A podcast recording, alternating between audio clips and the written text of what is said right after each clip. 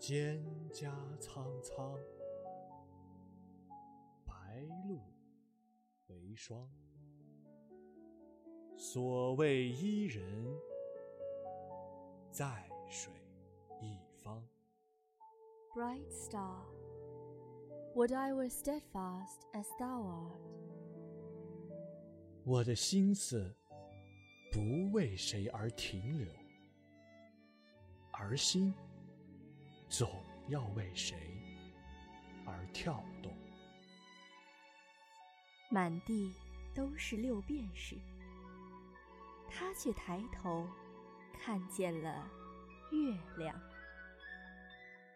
凌晨四点钟，看到海棠花未眠。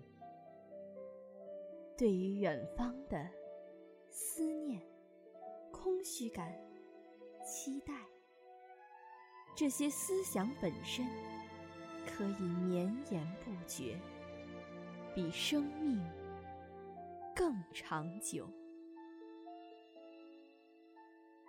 你好，这里是文海星空。我们带着文字的力量，千里之外，为你而来。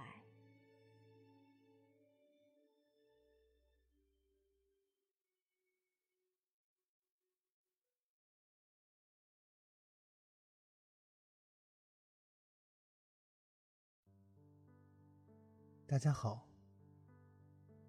欢迎来到今天的文海星空特别版。今天的内容呢是有关于一部百年名著《了不起的盖茨比》。我是你们今天唯一的主播吴浩宁。《了不起的盖茨比》这部写于美国历史上著名的黄金时代的著作，从它问世至今已经九十三年了。而从我第一次读到这本书到现在，也已经过了有四年的时间。我今天其实不是想给大家推荐或是介绍这部作品，我相信以他的知名度，听到我的声音的你们至少也会知道这个故事的梗概。我只是想讲一讲我和这部作品之间的故事，当然了，也夹杂一些我对这部作品的理解和感受。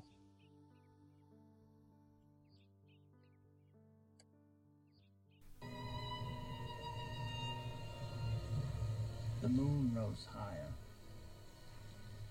And as I stood there brooding on the old, unknown world, I thought of Gatsby's wonder when he first picked out the green light at the end of Daisy's dock.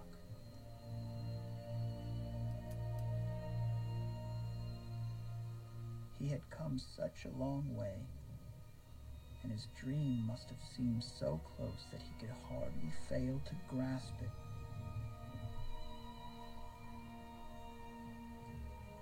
He did not know that it was already behind him. Gatsby believed in the green light, the orgastic future that year by year recedes before us. It eluded us then, but that's no matter. Tomorrow we will run faster, stretch out our arms farther, and one fine morning.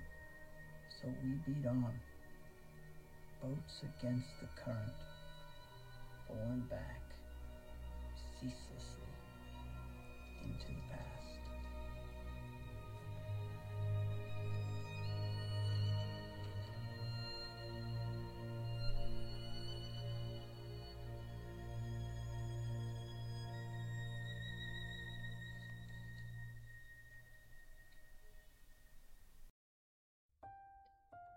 在二零一三年版的由莱昂纳多·迪卡普里奥主演的影版《盖茨比》中，这样的声音配着的是一片充满雾气的蓝绿色的画面。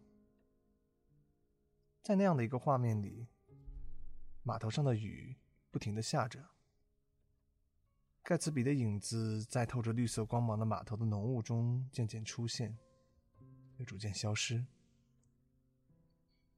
尼克·卡拉维孤身一人的走向盖茨比无数次凝视对岸的码头，走向浓雾中若隐若现的盖茨比的幻影。讲出了这段自从1926年原著问世以来，一百年时间里被人引用次数最多的一段话。从我第一次读这本书一直到现在的四年时间里，我也一直会背诵这段文字。可是，其实我很长时间以来，也都不曾读懂这些话究竟是什么意思，或者说，在那些时间里，我也从未真正的读懂过这本书。我忘记了之前是哪一位艺术家曾经讲过这样的一段话。他说：“当一个读者阅读一部作品的时候，他就基于自己的经历，对作品完成了一次重新的创作。”这些年来，我每读一次《了不起的盖茨比》，就会将我那个时间的生活同书上的白纸黑字结合起来。创造出属于我和盖茨比之间的故事。我想给大家讲一讲这样的一个故事，而这样的故事要从二零一五年的夏天讲起。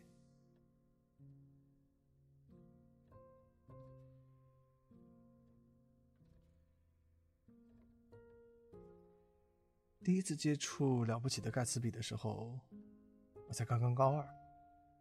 因为一个奇怪的机缘巧合，读到了这部作品。那个时候我还是一个知识量有限的普通高中生，也会因为这部作品中稍显晦涩的语句，还有作者菲兹杰拉德极为庞大的词汇量，对他望而生畏。不过不知道是出于什么魔力，我硬生生的是靠着一本大约有十公分厚的牛津英汉字典，读完了这本书。说实话，第一次读这本书，从这本书中我只读到了一个词，那就是爱情。那个时候，我只觉得《了不起的盖茨比》是一部爱情小说。也许是因为那个时候的我，也和书中的盖茨比有着相似的经历吧。有一个只能看到却没有办法真正触碰到的人。现在想来。高中的时光真是单纯的可以。那个时候的我还没有接触到世界的险恶，也没有经历过后来各种到了凌晨三四点钟还仍然失眠的夜晚，所以对于心中悄悄喜欢着一个女孩子的我而言，我轻易的就把自己带入了这部作品中的爱情故事，也把《了不起的盖茨比》当做了一部简单的爱情小说。那个时候，我把盖茨比就当成了一个穷小子，凭借自己不断的努力，不断不断的逆袭，最终和自己心爱的人在一起的故事。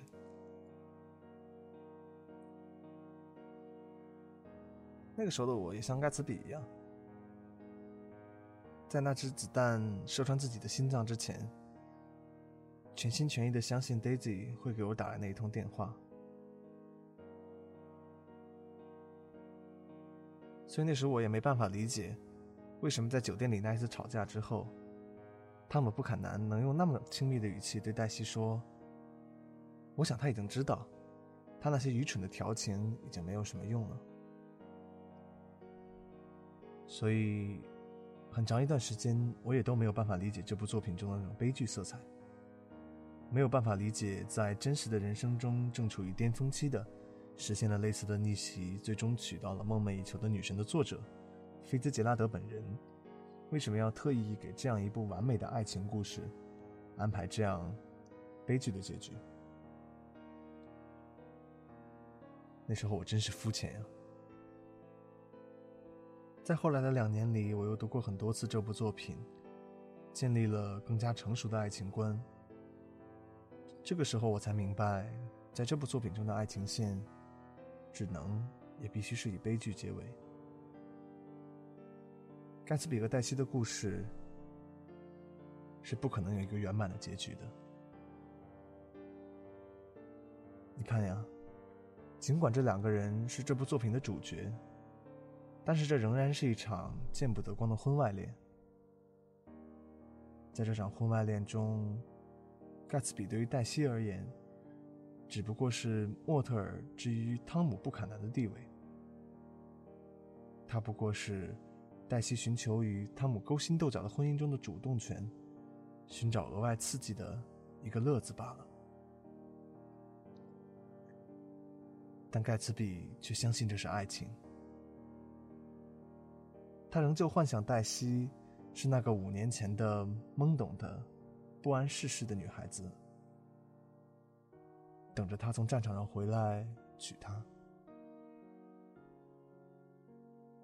因此，在他心目中，黛西的形象和真实世界中的黛西，除了那张天使般的脸蛋没有变过之外，已经完全没有办法再重合下去了。其实黛西早就不是他幻想中的那个天使了，而他们之间的关系，也永远不可能像五年前那样。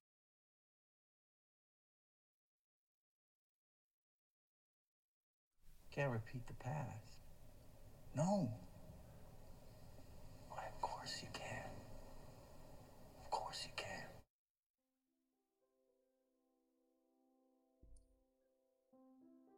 和他私奔。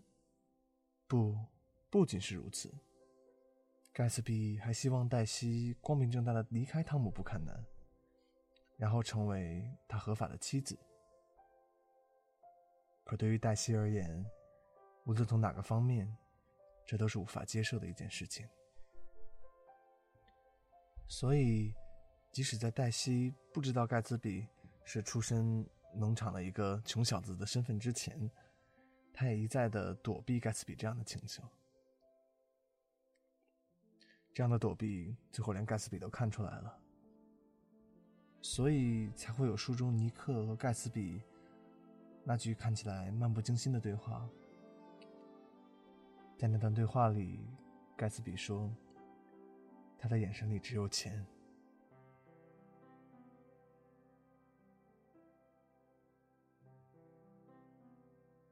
整整两年时间，我才读懂了《了不起的盖茨比》这本书中的爱情故事。但是，当我在很久以后重新阅读这本书的时候，我才第一次读懂了这部作品除了这个爱情悲剧之外更重要的东西。在这之前呢，我想先给大家放一首歌。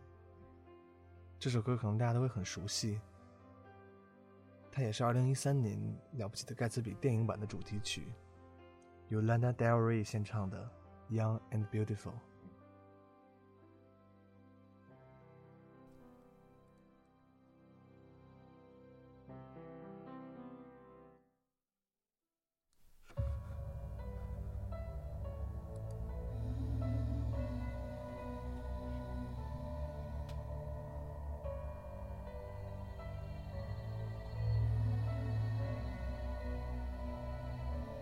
I've sinned.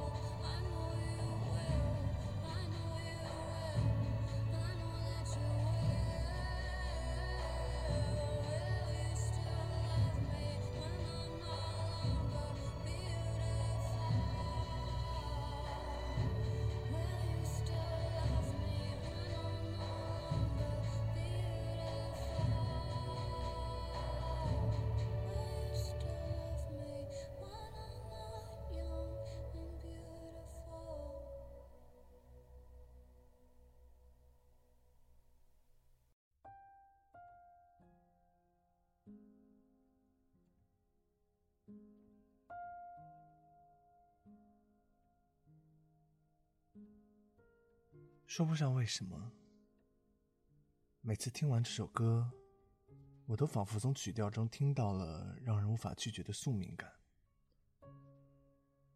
就如同我在刚刚上大学的时候所经历的每一件事情一般，安静的等待着一个名为命运的存在按时到来，然后宣布属于我自己的结果。也许听者对于歌曲。就如同读者对于一本书一样，都有着用他自己的血液去感受作品本身的能力吧。James Gates，这是盖茨比在为自己创造出一个虚假的身份和那个听起来像是贵族的名字之前的真名。盖茨比是一个穷小子，牧民的后代。家徒四壁，即便是成了纽约最挥金如土的存在，在汤姆眼中，他也不过是个只会穿粉西装的土鳖，低俗的，只会办浮夸宴会的暴发户。他的骨子里没有汤姆·布坎南、乔丹·贝克以及黛西·费伊出身高贵的那种 politeness and temper，是一个生来就和那些人不一样的家伙。所以，在他的牢底，他费尽心力却无法维持的谎言被汤姆揭穿的时候，他才那么的绝望，因为他并非不知道他所身处的那个世界运行的规则。正因为他知道，所以他要假扮成亡故贵族的后代，假扮成一个真正的牛津大学的学生。还给自己的身份放出大量的烟雾弹。正因为他知道那个规则，所以他要拼命隐藏自己是走私酒商人、暴发户的事实，还要在汤姆·布坎南拜访的时候，揶揄他是马球运动员。毫无疑问，他对自己的出身是自卑的。他鄙视汤姆·布坎南所在的世界，却穷尽一生去融入它。可是伪装究竟只是伪装，他永远也不会属于汤姆·布坎南和黛西·费伊的世界。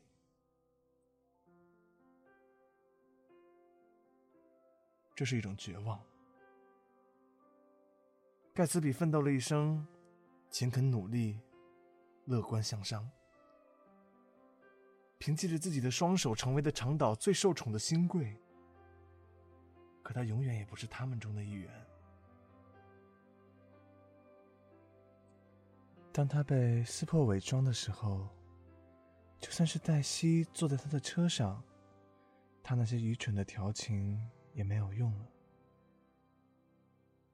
我这时候才知道。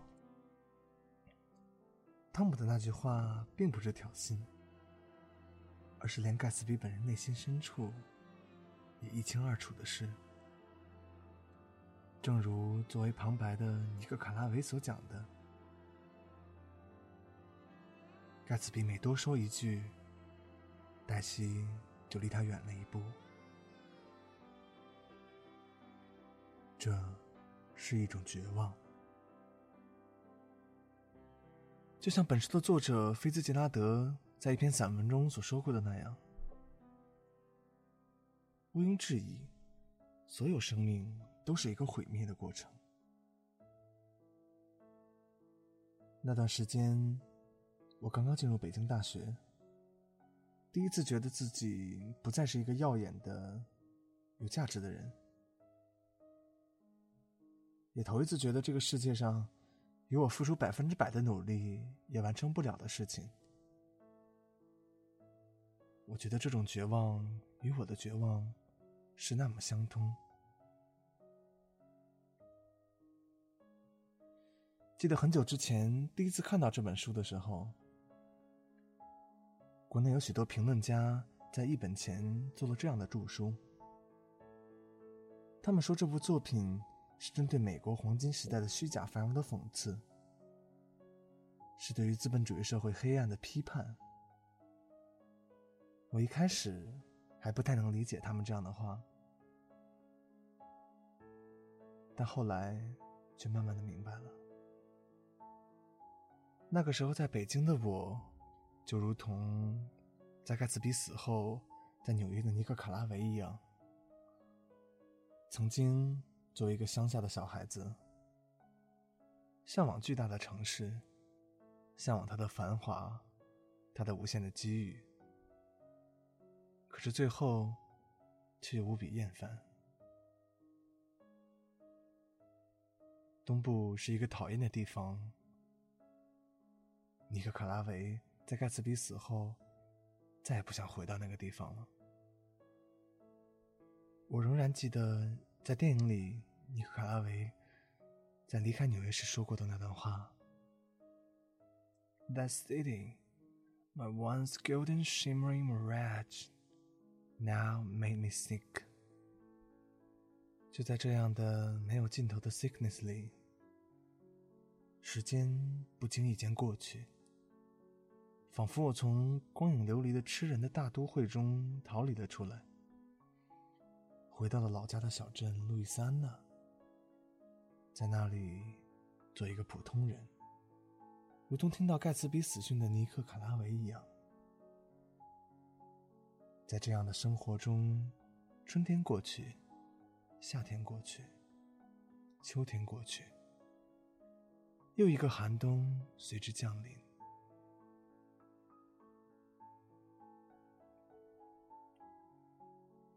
这个冬天最冷的时候，因为一件小事带来了连锁效应，我陷入一场更深层次的抑郁之中。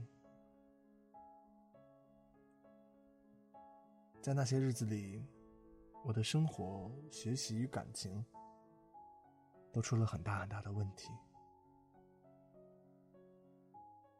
我几乎每天都要沉迷于网络。突然有一天，在知乎上被推送了一条有关盖茨比的话题。那个问题大概是：为什么盖茨比最后的结局一定要是悲剧？其实那个时候看这个问题，我心里是带着答案的。我体会过，哪怕心上人坐在身边，却没有办法表明自己心意的无力感。也体会过奋斗了很长时间，梦想看似就要实现，却遥不可及的绝望。我记得我翻看了一个又一个答案，大家的回答也都大同小异。但是之后呢，有一个特别有意思的回答，却彻彻底底震撼了我。那位答主的大意是：让盖茨比在这一场奋斗中被撕破伪装，然后以死去的方式宣告结局，是对于盖茨比这个角色本人最温柔的方法。他说：“倘若，倘若盖茨比完成了资产的积累，倘若他成功的取到了黛西，倘若他……”成为了上流社会的一员，那他会成为什么呢？在融入了那个世界之后，盖茨比会变成一个新的汤姆·布坎南。他会融入上流社会的 politeness and temper，可他的乐观，他的远大的追求，他的浪漫主义。他对于世界的向往，都将在他变成一个拥有风度的人之后，安静的死去。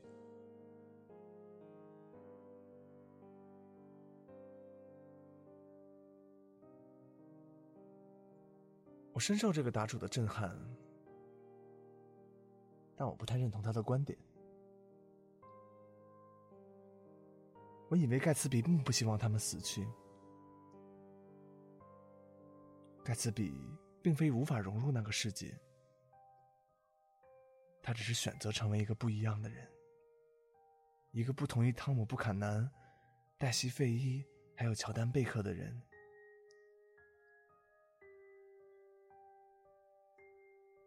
他要的太多了，太多了，以至于多到身边任何一个人也没有同时拥有过。可是尽管如此，他也从来没有放弃过这种东西。就像作者借着尼克·卡拉维的嘴所说出的一样：“如果盖茨比想要的仅仅是把黛西拥抱在怀里就好了。”可是黛西也只不过是他想要的宏大世界的一部分罢了。He wants more。突然一下子我就回想起来，无论在电影还是小说之中，都有这样的一个片段：尼克站在盖茨比家的门口，唯一一次也是真诚的夸奖戴茨比。他对盖茨比说：“Jay, they are rotting crowds. Your were to hold them bound together.” 意思是说，那些人是腐烂的乌合之众，你比那些垃圾加起来都有价值。我想，从少年以来。就坚持这样的一个世界，才是盖茨比比那些人加起来都有价值的地方吧。这是我这四年里最后一次读盖茨比，我方才读懂盖茨比究竟了不起在哪里。究竟在电影的最后，为什么尼克要在手稿上加上 “great” 这个词汇？因为他就算死去，被世界遗忘，被所爱的人抛弃，他也永远不可能变成下一个汤姆·布坎南。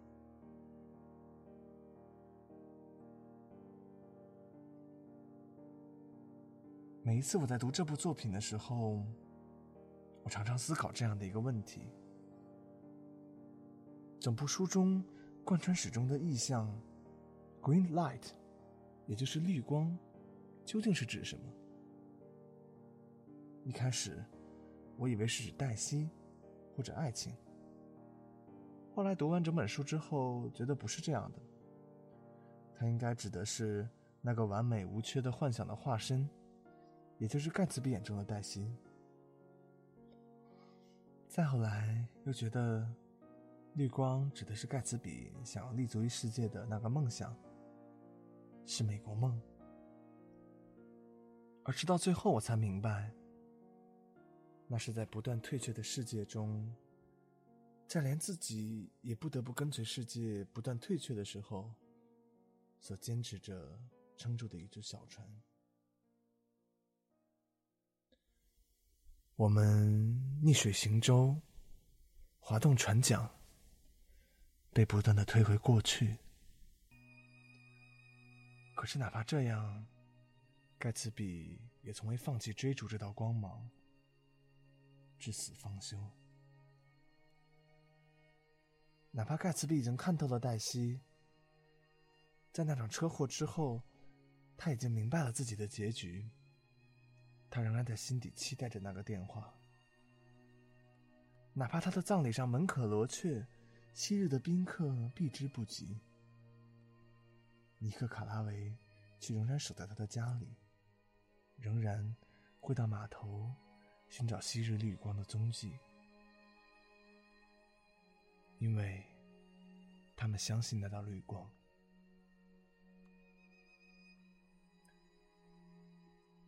作者写了一部这样绝望的著作：绝望的故事，绝望的爱情线，失败的梦想。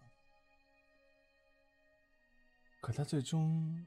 还是给所有读者留下了力量，去对抗、去逃离这个世界上不应该存在的阴暗的东西。